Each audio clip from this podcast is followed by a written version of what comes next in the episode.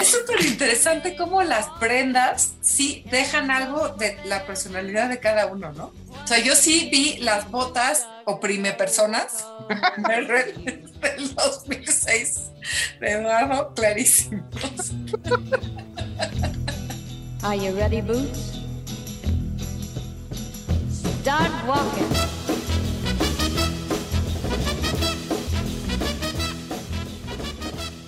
Vivimos en un mundo lleno de opciones y muchas veces tenemos que decidir. Pero hay veces en las que no. Simplemente necesitamos una salida, un respiro, salir del lugar, tomar las escaleras, llegar a la calle y coincidir con las personas en las que confías, las que te escuchan y conversan.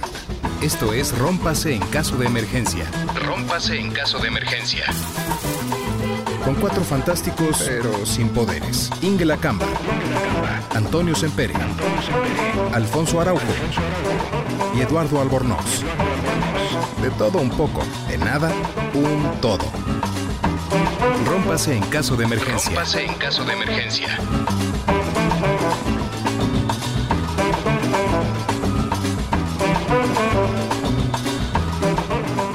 Buenas noches, buenos días, buenas tardes. Esto es Rómpase en caso de emergencia. Un episodio especial que no tiene cortinillas de presentación ni tiene nada en especial salvo la participación de las personas que ustedes ya conocen bastante bien. Y esto es porque el productor lo mandamos de vacaciones. Y quien también está de vacaciones, curiosamente, y a quien saludamos desde nosotros en tierras mexicanas, pero él desde el lejano oriente, en China se encuentra Alfonso Araujo. Xinian Kuala a todos, feliz año nuevo chino. Esa es una de las cuestiones que, o, en el contexto de para cuando puedan escuchar este podcast, es ese, que Alfonso está viviendo otro año nuevo en China, que por cierto, me estaba comentando hace rato, no es una festividad como acostumbramos en Occidente, que es de un día, de un, del 31 de diciembre al 1 de enero, no Allá es todo un tema de ceremonias que ya nos explicará al respecto. Pero desde Ciudad de México, luciendo una melena imponente y sexy, envidiando la bata rosa que está luciendo Alfonso en este momento, está Inge Lacamba. Hola, oigan, qué gusto estar de nuevo con ustedes. Los he extrañado mucho, así que esperemos eh, poder recuperar nuestras conversaciones, recordar el nombre de cada uno, ¿no? No tener equivocaciones.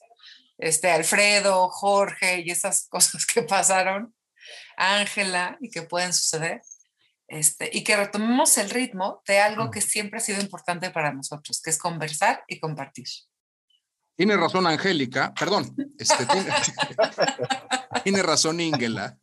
Y es que, digo, de antemano una disculpa para todos nuestros amigos que nos escuchan, no sé si diario, pero recurrentemente, porque ha habido un lapsus de pues, aproximadamente dos meses entre las actividades de fin de año y los contextos de cada quien, pues hemos estado desbalagados, pero Así como dijo Inga, la, intención, por supuesto, es retomar estas conversaciones, estas charlas de amigos y seguir subiendo episodios semana con semana para que, pues, entre todos nos acompañemos, busquemos soluciones a las cosas o, no o si no encontramos nada, simplemente divertirnos.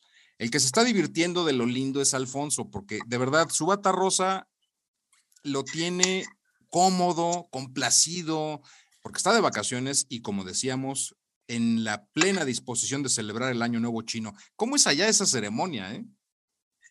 eh primero que nada,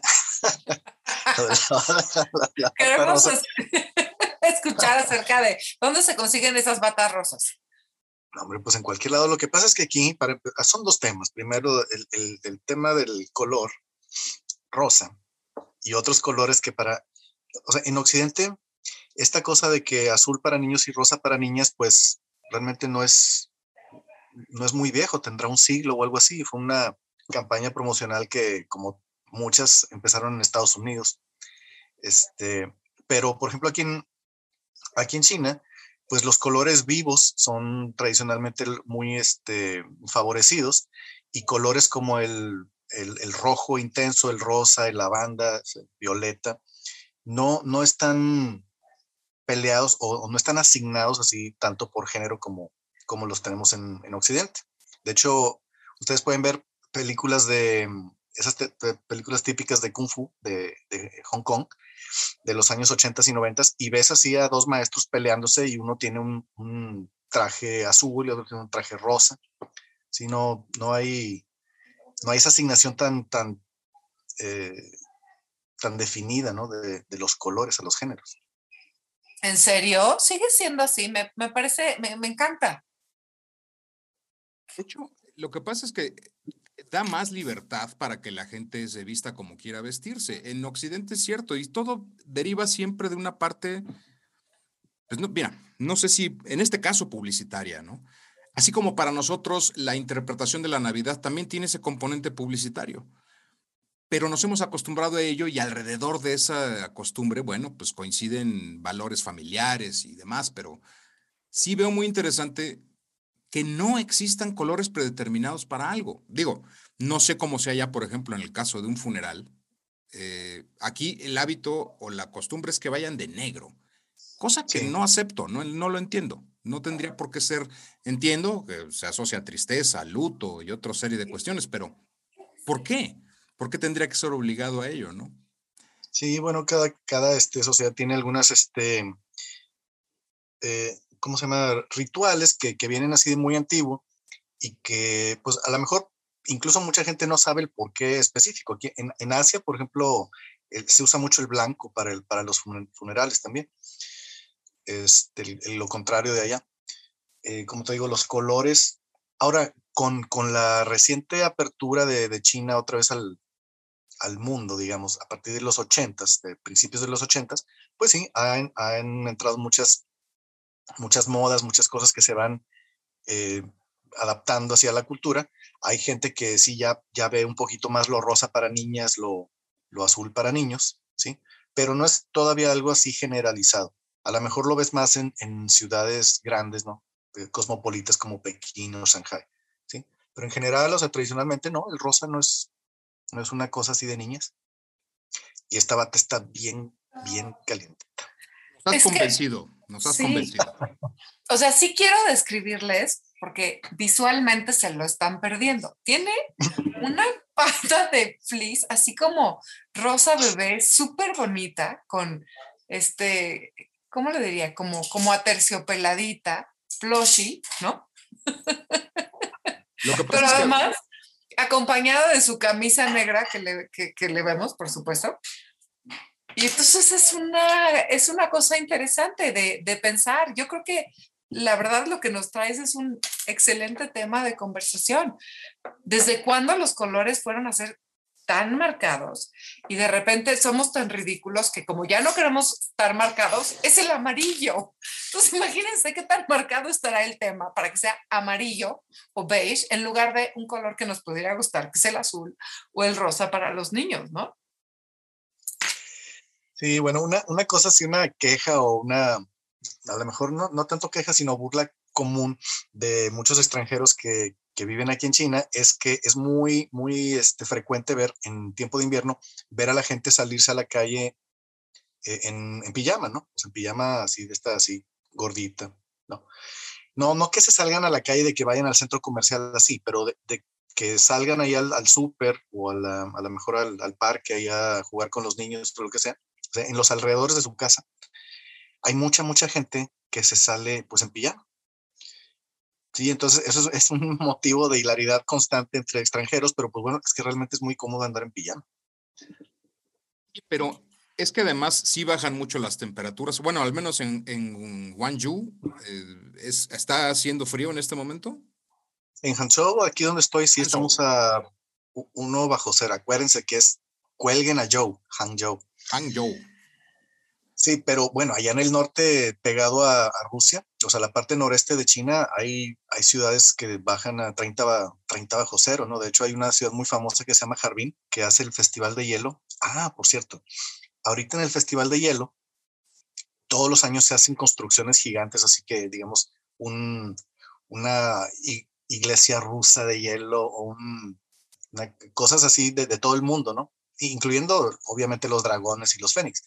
Pero este año hay una pirámide, una pirámide mexicana, porque y estén muy atentos porque el 15 de febrero se cumplen 50 años de la relación diplomática México-China, ¿sí?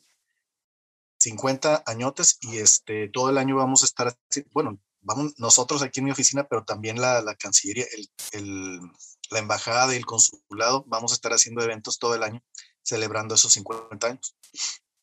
50 años, y yo parecería, bueno, creería que son muchos más años de la relación, pero bueno, formalmente 50 años cumplidos este 2022.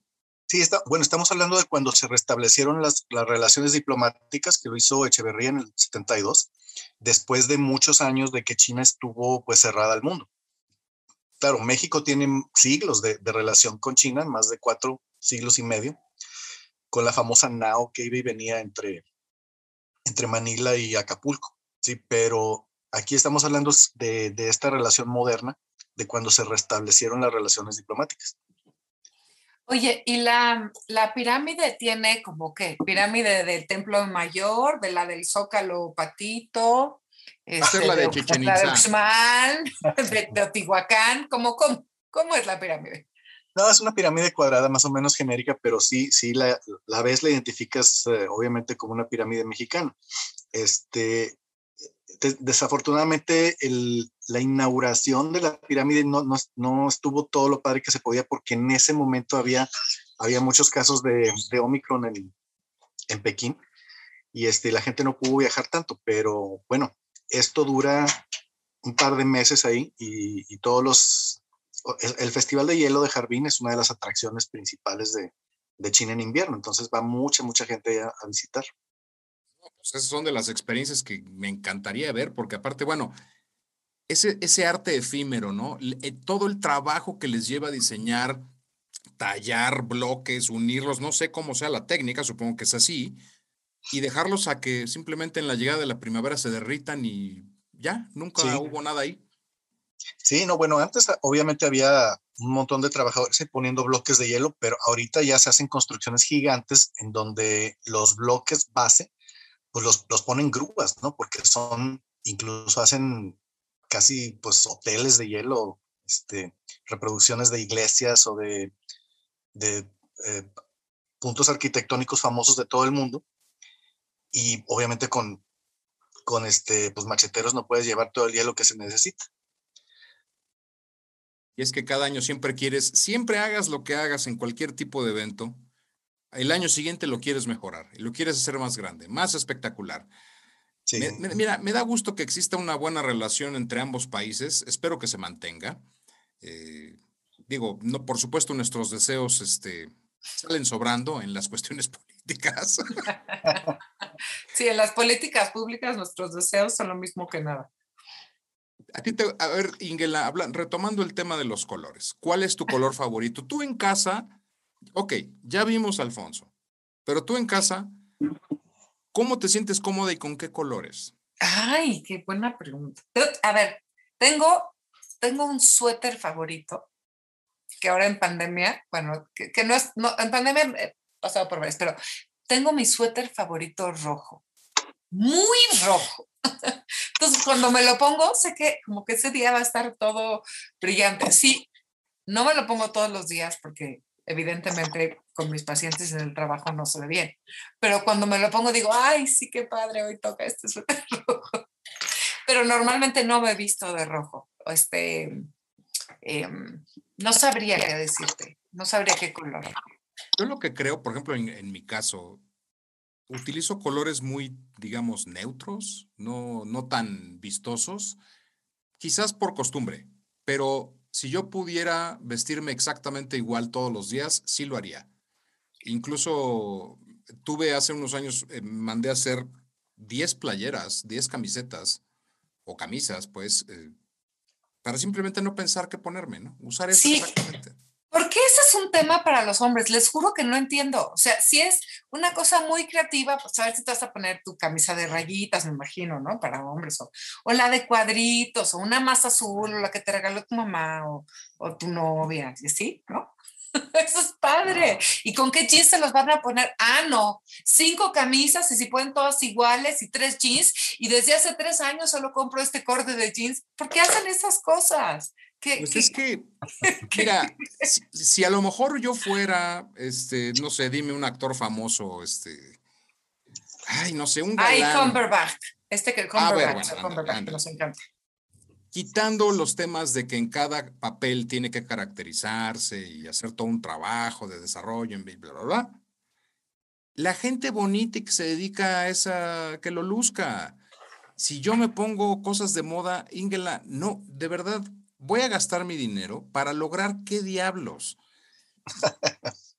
Además, mi, mi alto sentido, no antisocial, porque eso no, no existe como tal, mi alto sentido ermitaño me hace no acudir a muchas reuniones o eventos que digamos.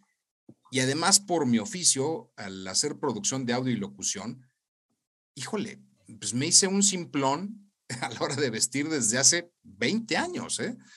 Porque les da exactamente igual cómo llegues al estudio, ¿no?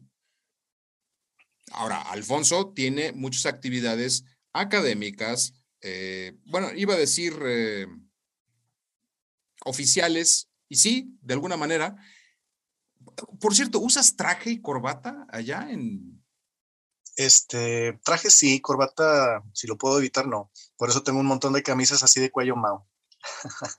Mira, pero por ejemplo, ya sabes a la usanza, ¿no? Eliges algo adecuado, pero tienes que tener cierta formalidad en los eventos de México, China y con todo este año, sobre todo este año, tienes que estar muy bien, porque qué tal que recibes al carnal Marcelo o, a gente que pues, tienes que platicar con ellos, llevarlos por acá y por allá, dar un discurso, etcétera, ¿no? Sí.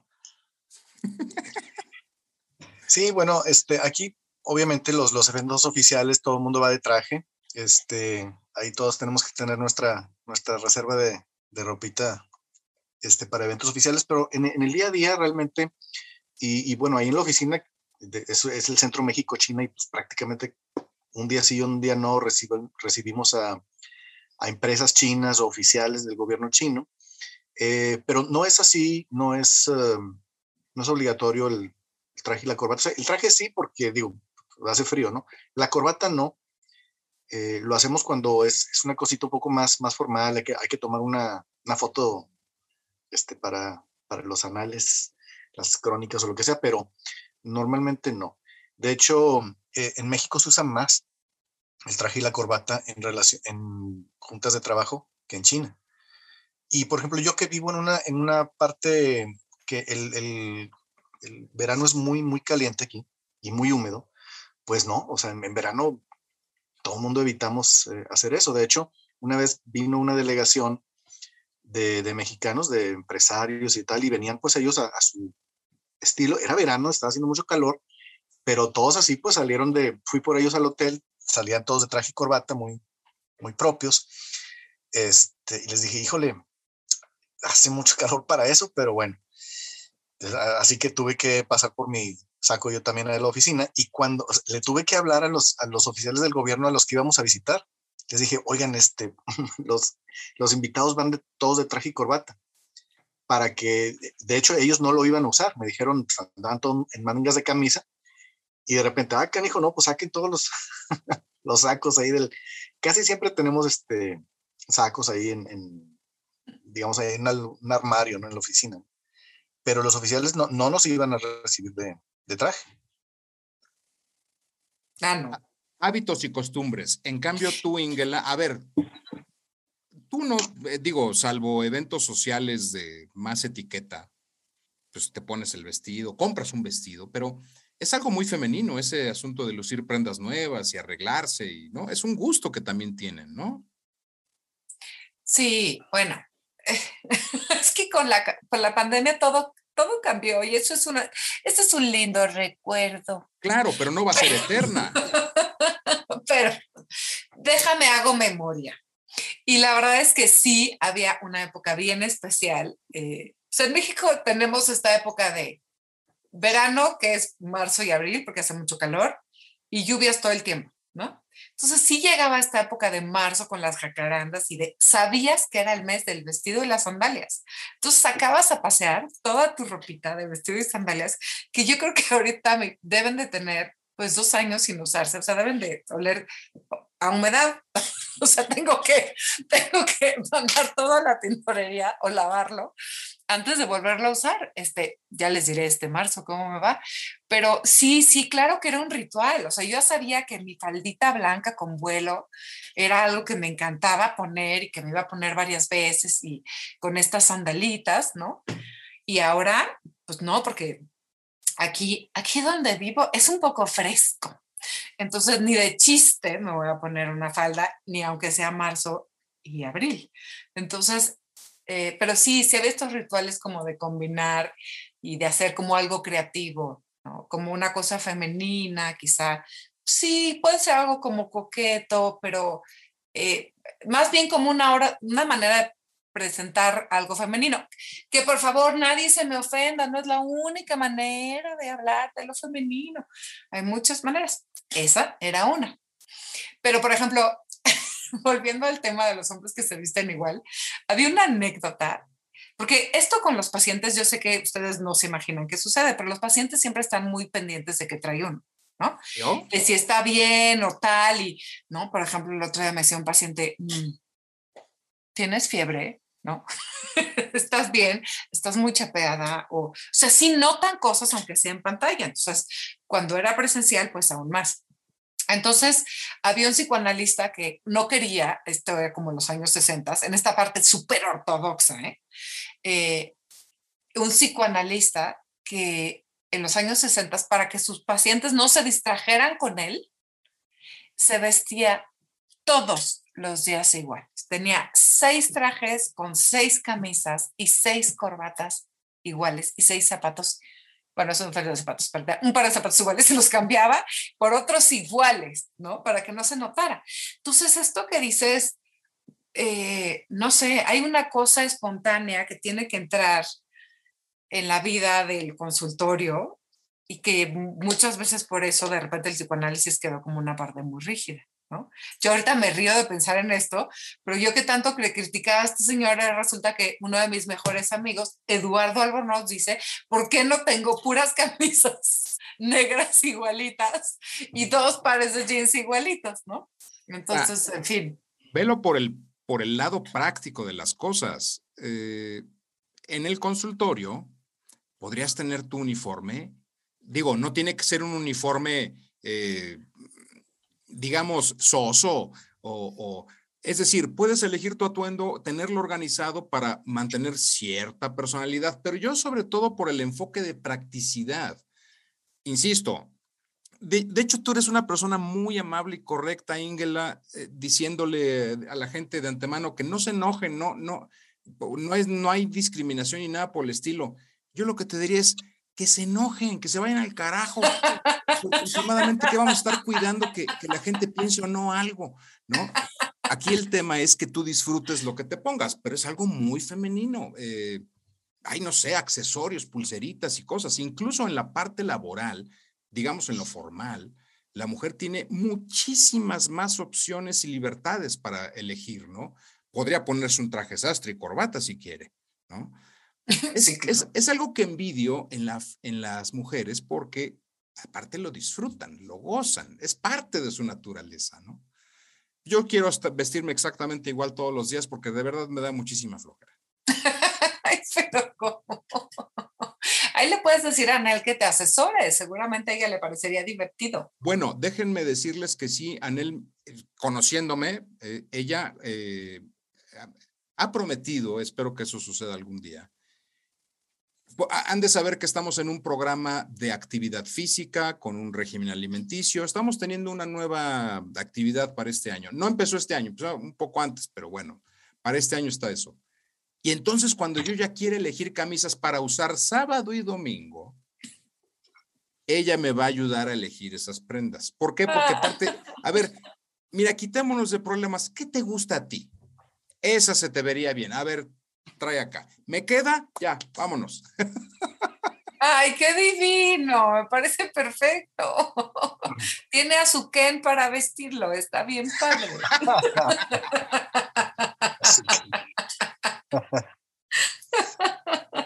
Y, por ejemplo, tú, Alfonso, digo, ya, ya nos platicaste la parte seria, la laboral.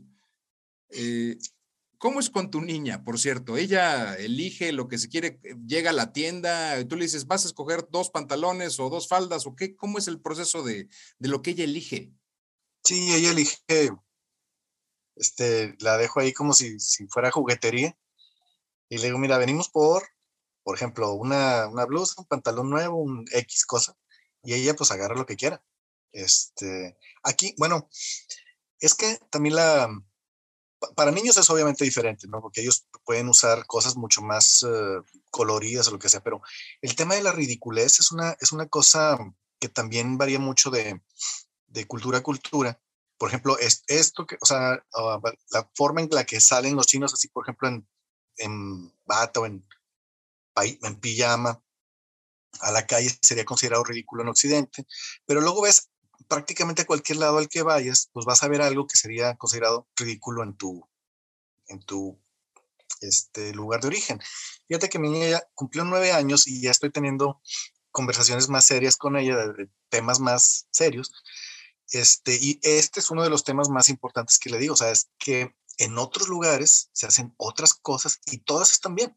Por ejemplo, aquí en una región de China, aquí cerquita, em, que estábamos el otro día, le dijeron que el, mezclar huevo con papa es venenoso.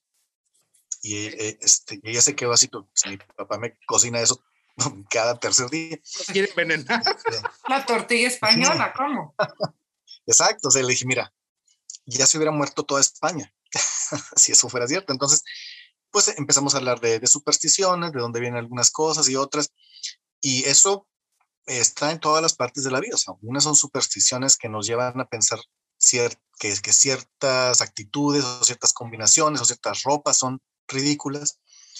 Y, o sea, eh, siempre le he dicho, es que tenemos que viajar y conocer a todas las personas que puedas porque eso te abre la cabeza. Entonces ella tiene amiguitos que son rusos, otros egipcios, otros de, bueno, otros de Colombia, de México y así. Y va mucho a sus casas y ve muchas cosas diferentes. Eso yo creo que es una de las cosas más, más importantes que, que podemos hacer por un niño, es exponerlo a cuantas formas diferentes de, de pensar se puedan. Es maravilloso. De hecho, es una oportunidad única la que tiene ella por eso, el contacto con tanto extranjero y que no solo conozca partes de, no solo, mira, desde la propia alimentación, ¿no? Los hábitos a la hora de comer, qué hacen en la mesa, cómo platican, cómo se visten, qué platican de sus lugares de origen. Eso es maravilloso. Y yo lo único que sí te sugeriría, Alfonso, digo, y no solamente como una petición mía, sino en nombre de toda la humanidad, evita que coma murciélago, por favor. Ya viste lo que pasó, ¿no? Ya viste lo que pasó. Ingala tiene dos años sin lucir sus vestidos y sus falditas y sus chanclas ya están llenas de polilla, espero que no, bueno, que... Sandalias, sandalias. Sandalias, sandalias. Las chanclas son para así, cuando vas a nadar y la alberca es. Ahora, cuando yo estaba viviendo en Cuernavaca, lo que era un hecho es que, aunque estuviera lloviendo, los fines de semana llegaba la chilangada y todos llegaban con bermudas, con sus este, aunque el clima estuviera fatal, ¿eh? es que es una idea de voy al balneario, voy de fin de semana, es, este, es de paseo, ¿no? Aunque estuviera caído un tormentón loco, ¿no? Claro, sí, o sea, la decisión no es, o sea, el tema eh, no es cómo está el día, sino yo ya decidí que voy a pasar un día soleado. Ok, ¿no? Entonces, efectivamente llegamos ahí con shorts o playeras o manga corta, sombrero, ¿no? El típico sombrero, que por supuesto está guardado porque en la ciudad jamás se usa sombrero, entonces todo el mundo saca sus sombreros para salir y se nota lo, se nos nota pues lo fuereños, yo creo, ¿no? Ok. Lo único que, que en mi eh, caso personal sí tengo de, de, de, haber ido a un lugar, haber visto algo y que me gustó y me lo compré, es un sombrero jipijapa en Mérida, Yucatán. Ah no, me costó, no me acuerdo, tres mil pesos o algo por el estilo. ¿Qué, qué fineza de sombrero. Y mira, halagando al comprador, por supuesto, y usted parece un bochito elegante, nada más le falta la guayabera. Al lugar al que fueres, haz lo que vieres, ¿no? Pero salvo esos detalles de ese sombrero o cierta otra cosa, Ingela, tengo unos tenis que creo que me los compré en el año 2006. Pero no los usas, ¿o por qué? O sea, deberían tener agujeros. Aquí están mis tenis. No, sí es cierto, pero del 2006, no, yo creo que son así como el 2016. No, de 2006 son unas botas, perdón. Estos son de 2014. Ah, sí, sí, porque los, sí, sí, sí, sí, las, las suelas se adelgazan. Pues es que pues, soy una persona que acostumbra a andar en chanclas en su casa. Yo soy, yo estoy de acuerdo con todos los chinos que salen en pijama a la plaza o al parque. Digo, no que salgan al centro comercial, pero de que vayan aquí a la esquina, como si fueran al Oxxo de allá, ¿no? Que no sé cómo se diga Oxxo allá, pero bueno, que salgan a comprar sus, este, sus viandas. Pues sí, digo, esas costumbres yo las apoyo. Si yo viviera en China, estaría muy, muy a gusto eh, con esos hábitos de, de confianza. Es que a mí me refleja eso, que son gente de confianza, ¿no? Bueno, también eh, tenemos ahí un dicho de rancho ahí en México que este, te quiero más que a mis zapatos viejos. La prenda más vieja que puedan tener. A ver, Ingela, ¿cuál es tu prenda más vieja? Es que está mal, eh, digo, yo sé que a ustedes mujeres les encantan los guardarropas, pero... Es que, a ver. ¿Cuántos años tiene tu suéter? No, no, no, no, el suéter, el suéter ese favorito es nuevo favorito. O sea, tiene, tiene un año. A ver, estoy tratando de pensar. Mientras ustedes vayan pensando en su. Pero tú sí eres de las personas que. Ya sé, ya sé. Mi vestido de graduación de la universidad. No, ahí está tu vestido de graduación de la universidad. Oh, sí. Oh, sí. No, bueno, pero no te lo pones para ir a comer pizzas, vaya. no, no me lo pongo, punto final. no entremos en detalles, pues. Pero, ahí está, ahí está, ahí está. No, pero yo me refiero a una prenda que uses diariamente. Digo, entendiendo que hay desgaste, escuché, hay un cuento, bueno, debe haber miles de cuentos, Alfonso, pero era esto de un rey que usó una pijama por 20 años, eh, o un emperador, un príncipe, un... Está bueno que los, está bueno que los chinos tienen cuentos para todo, pero así tan específico que te fuiste está medio, está medio difícil. Yo pensaría que, estoy seguro que era de allá ese cuento. Digo, no. no Puede ser de las mil y una noches también. También tienen unos lindos cuentos. Ahora, ve, ve Ingela, si viviéramos en un país árabe, pues nos ponemos los albornoces y se acabó. ¿Cuál asunto de lucir diferente, salvo los accesorios que utilices de lentes, anillos y relojes y demás? Estoy de acuerdo con ese tipo de vestimenta. Ay, no, qué horror. Está súper padre. Yo todavía no puedo pensar. A ver, ¿ustedes qué? ¿Cuál es su, cuál es su prenda que todavía utilizan desde hace muchos años? Pues en mi caso, mis botas esas, me rey que te digo, de 2006, ahí están. Mm, no, yo los zapatos sí me los acabo, la verdad. Bueno, ves que estas son botas rudas, de suela grandota, es para pisotear gente.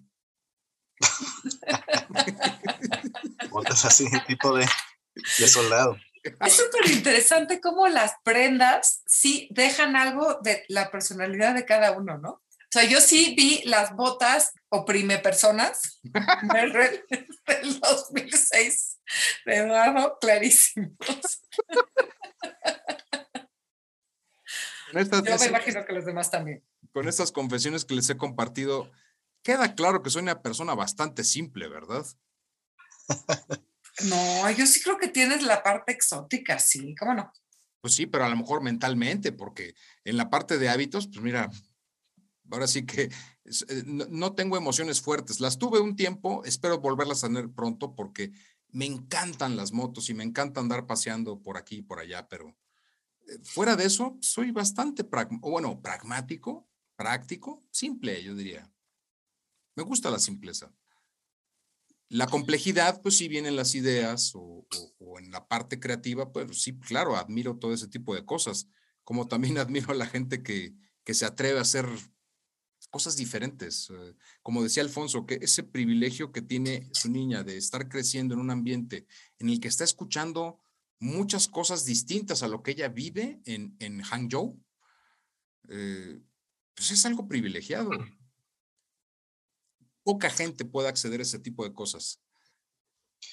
Fíjate que es, una cosa, fíjate que es una cosa de la que he escrito, es una cosa de la que he escrito este, varias veces de que cómo los, cómo, y, ah, lo, tratamos hace, hace tiempo en un episodio aquí, cómo nuestros niños o cómo las nuevas generaciones están teniendo acceso a cosas que nosotros no tuvimos, o sea, cómo pueden cada vez más eh, relacionarse con niños de otros lugares del mundo, aunque sea virtualmente, pero muchos pueden relacionarse pues físicamente, ¿no?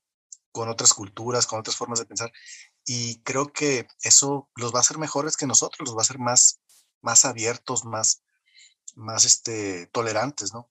O sea, no sé si te acuerdas en un episodio hace, hace mucho, decíamos que pues nosotros crecimos como racistas y homofóbicos en la sociedad de México de los 70 en los que contábamos ese tipo de chistes y tuvimos que desaprender eso.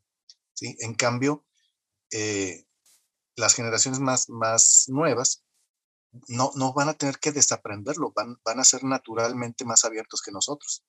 Ahora, esa apertura, desde el punto de vista positivo, claro, siempre es bueno porque te permite generar nuevos hábitos, nuevas, atreverte a proponer cosas distintas, pero me quedé pensando en qué serán las cosas que las nuevas generaciones tengan que desaprender. Eh, obviamente no lo sabemos. Eh, tal vez para el caso de los muy pequeños, cuando eventualmente no exista nada de las historias de pandemia, sería desaprender el tema de los, eh, de los cubrebocas. No tengo idea. pero ¿qué hábitos se inquistarán de aquí a un futuro? Por supuesto en la parte negativa, ¿no? Que pues para eso las sociedades se las gastan solas, ¿no? es difícil pues de, de, visualizarlo, porque, por ejemplo, cuando nosotros, bueno, y cuando nosotros y cuando gente más grande que nosotros, cuando empezó la televisión, pues la televisión era la caída de la civilización y tal cual, se demonizó de todas formas, pero pues, para nosotros la, televisión era una, pues, una cosa natural. No nos imaginamos el, el, mundo sin televisión. Los niños ahorita no se imaginan el mundo sin internet y un iPad o una cosa así. Entonces, para nosotros, o, gente de nuestra edad, hay mucha que está diciendo es que no, que no estén los niños ahí en, el, en la tableta, que no estén viendo el internet, pero pues es natural para ellos y no es natural para nosotros. Nosotros lo aprendimos en el 97. No somos, como se dice, nativos digitales. O sea, yo la, la, primera computadora que vi en persona en mi vida fue ya a los 16 años. Y para ellos, pues a los 5 años ya se les hace una cosa natural una, pantalla táctil, ¿no? Entonces, eh, eh, pues eso conforma una, visión del mundo, o sea, es, eh, entienden el, mundo de una forma diferente que nosotros. es, muy difícil visualizar qué es lo que ellos van a tener que desaprender. Yo, yo, creo que, por ejemplo, hay cosas, es muy difícil, pero hay cosas que sí podemos anticipar, como, como ciertos lineamientos que se han puesto en lo políticamente correcto. Yo, yo creo que eventualmente lo van a tener que desaprender. El otro día estaba viendo, o no sé si recién fue hoy, pero los días ya todos se confunden nuevamente. Pero a Mini le quitaron su vestido y le pusieron un pantalón morado como signo de que las mujeres también podamos usar pantalones. Y a mí me parece una... Estamos hablando Estamos hablando de Minnie, la novia de Mickey. Exacto. Entonces le ah. quitaron el vestido para que pueda usar pantalón. Siempre, o sea, yo creo que le vas poniendo vestido y le pones pantalón para decir que hay muchas formas de ser, pero quitarle el vestido, escuchémoslo bien, es quitarle el vestido, porque eso no representa. Bueno, pero si le gusta o si creció, yo creo que esas cosas sí hay que desaprenderlas, porque entonces va a ser un problema, porque entonces por ejemplo, si a mí me gustan las faldas, ¿qué problema? ¿Qué problema las faldas? Es, yo creo que eso sí se tiene que desaprender. Se tiene que aprender unos, unas cosas que han sido hipócritamente correctas y que solemos llamar políticamente correctas, pero que en realidad son hipócritamente correctas porque lo que deberían estar viendo es que a las mujeres embarazadas no se les despidiera, no se les quitara la beca. Eso es lo que tendríamos que estar viendo. Este, no, pues no cuotas de género específicas rigurosas, sino pues de repente a veces será más, a veces será menos, habrá un mínimo, habrá un rasgo, un rango, pero todas estas cosas son como reglas sobre las que se pueden hacer trampas. Y lo que uno tiene que enseñar es educar. ¿Qué es lo que está viendo tu hija? Tu hija está educándose en otros ambientes, pero no un lineamiento de los vestidos ya no son para mí. El problema de lo que estás planteando es, no es la libertad de elegir, sino el contrarrestar un hábito con algo que es más, digamos, dictatorial, que, que obliga. Si no es esto, entonces tiene que ser esto pero empieza a condicionar muchas cosas, ¿no? Aunque sí confieso que me gustaría ver a Minnie eh, con los pelos morados, este, pintarrajeando la casa de Mickey, gritándole machito opresor, ¿no? a mí sí me gustaría ver una Minnie adolescente, ciertamente, eh, pero no sé si llegaría con tanto. Pues mira, yo lo que creo es que somos muy desesperados. Este, este tipo de, de cambios de actitud toman una generación, toman 30 años.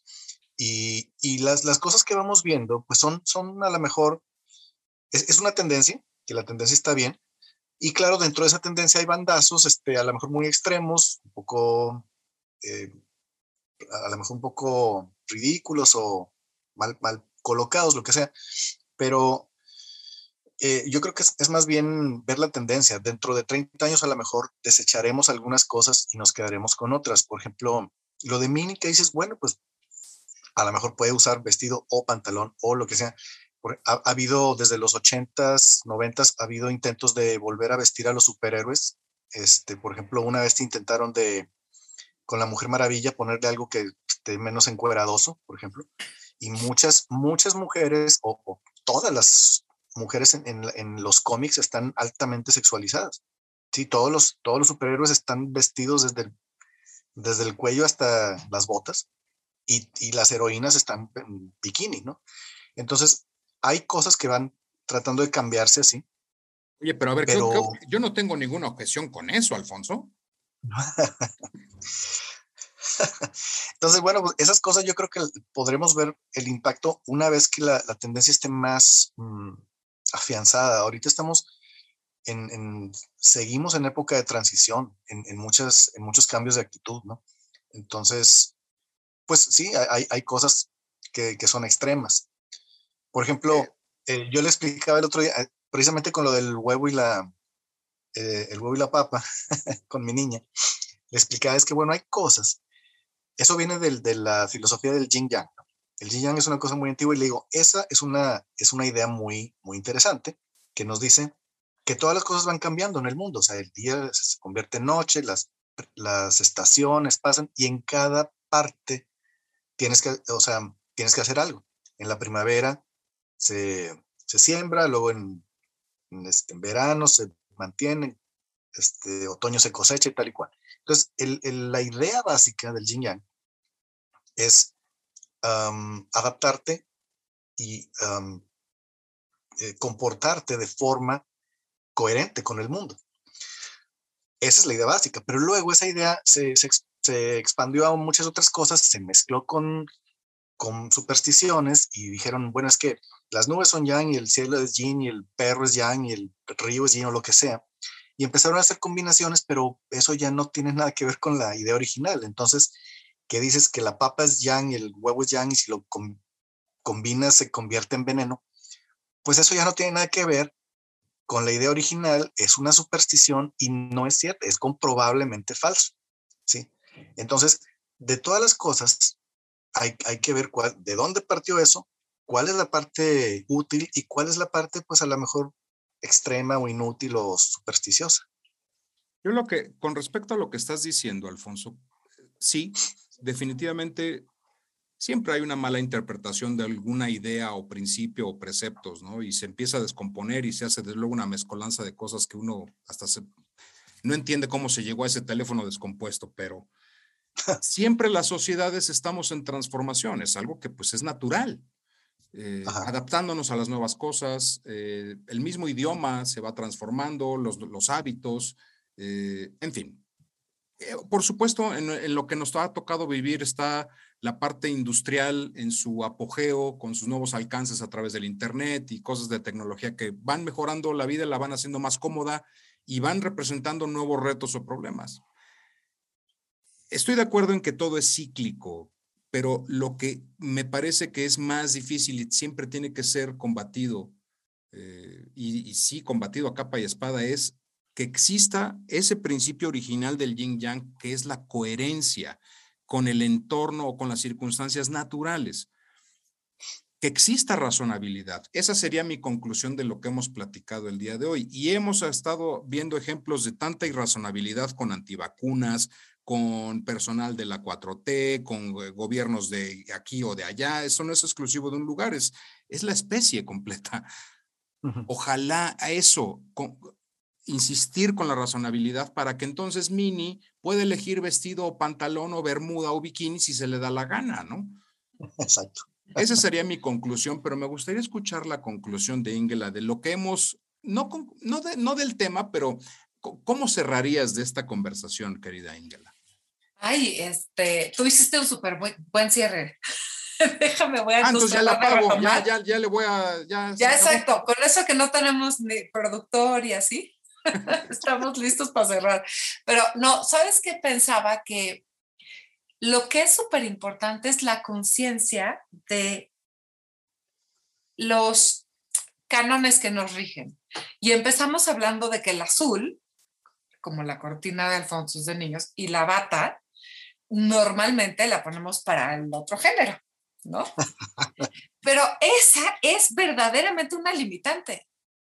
Y eso es de lo que tenemos que darnos cuenta, ¿no? Darnos limitante, o sea, por ejemplo, decir que si el, la papa es de un lado y el huevo es del otro, ya también es una limitante. Como que lo que tenemos que hacer constantemente es poder cuestionarnos de dónde viene lo que creemos de manera tan vehemente. Y es un ejercicio pues que dura toda la vida, porque muchas veces vamos creyendo cosas eh, que no sabemos de, de, dónde nos vienen, ¿no? Este, el ejercicio de mini es, bueno, a lo mejor uno pensaba que solo se podía poner vestido. Ponle vestido y ponle pantalón, pues como a la Barbie, ¿no? Barbie veterinaria, Barbie maestra de escuela, Barbie que hace muchas cosas, Barbie doctora. Entonces también es una manera de Barbie rescatista, o sea, hay un montón de cosas, Barbie ingeniera, de verdad. Entonces, como que estas cosas me parece que no sabemos de dónde nos vienen, pero son las cosas que nos tenemos que cuestionar todos los días, eh, porque nos pueden generar prejuicios y a veces limitantes. Y yo veo aquí a nuestro super, este, amigo feliz y, y, me parece muy divertido, pero en realidad no tendría por qué ser tan divertido, es de lo más natural. O sea, habla de mi canon tan fijado con respecto a los baby showers a los que me ha tocado asistir. ¿no? ¿Cómo se, ¿Cuál sería la conclusión de un Alfonso que está feliz, está deconstruido? Este...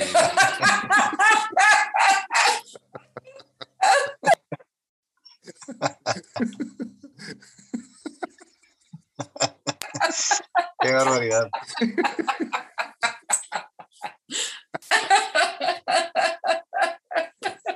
Perdón, ya.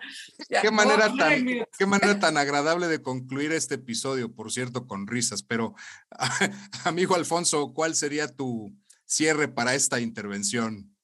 Pues mira, yo, yo quiero cerrar con eh, recordando al, al, maestro Frank Zappa, que fue una de las figuras más importantes del, del rock, eh, este, de todo tipo, o sea, era muy experimental él. Este, él siempre eh, nunca se limitó a un estilo, siempre estuvo explorando, siempre invitó a músicos de todo tipo de blues, de jazz, de, música concreta, de todo tipo de cosas. Y él decía, no, no puedes progresar sin, sin desviarte de la norma. Y, y, una cosa muy, muy, y además él tenía un, eh, ¿cómo se llama? Era un crítico social muy ácido y además tenía un gran sentido del humor, siempre su música incluía intrínsecamente humor de, de, no, no, solo la, las letras, sino de cómo la componía y cómo la construía. Y me gusta mucho una, una cosa que él solía decir, que era, yo nunca dije, voy a tratar de ser raro. Lo que pasa es que lo que yo hacía le parecía raro a otras personas. Es una gran conclusión y este ha sido un episodio, pues, rico en charla, en risas y en ideas Muchas gracias. Alfonso Araujo desde China, desde Hangzhou, recuérdenlo. Cuelguen a Joe, Hangzhou. dispuesto a celebrar Año Nuevo, un Año Nuevo más de China, que por cierto, ¿qué, qué, año, qué, qué, animal toca ahora en el siguiente año? Está acabando el, el año del buey, sigue el año del tigre. Uh, el año del tigre, ya se va a despertar al tigre y aparte con un 50 aniversario de las relaciones diplomáticas entre México y China se va a poner bueno. Ingela Camba también presente, muchas gracias. Ingela siempre risueña, extrañando a los amigos, siendo muy afectiva y cariñosa. Tú eres el alma de este, de este podcast. Por supuesto. ah, no, no, no, no eres eso, yo digo que sí. Bueno. Voy a tomar ese lugar, está bonito, pero no es cierto. Y a nombre de nuestro amigo Sempere, que está haciendo múltiples cosas en este momento, yo también me despido, soy Eduardo Albornoz. Ah, recuerden las redes sociales, eh, sigan en, en, Twitter y también en Instagram a Ingela Psi. Y en el caso de Alfonso Araujo, ya sabemos la dinámica. Búsquenlo como Alfonso Araujo como tal. Hashtag las matemáticas son tus amigas. ¿Correcto? Exactamente, exactamente. Y a mí me buscan como albornoz-mx. Puede ser que les haga caso, puede ser que no. Si se ofenden, pues también es su problema. Nos escuchamos en el próximo episodio de Rompas en caso de emergencia. Gracias a todos por escuchar, gracias por estar ahí, gracias por compartir. Adiós. Gracias por escucharnos. A los que están y a los que no, que siempre haya espacios donde podamos coincidir. Esto fue Rómpase en caso de emergencia. Rómpase en caso de emergencia. Con La Camba, Antonio Sempere, Alfonso Araujo y Eduardo Albornoz. Una producción de Antonio Sempere para finísimos podcasts. Nos escuchamos a la próxima. Rómpase en caso de emergencia. Rómpase en caso de emergencia.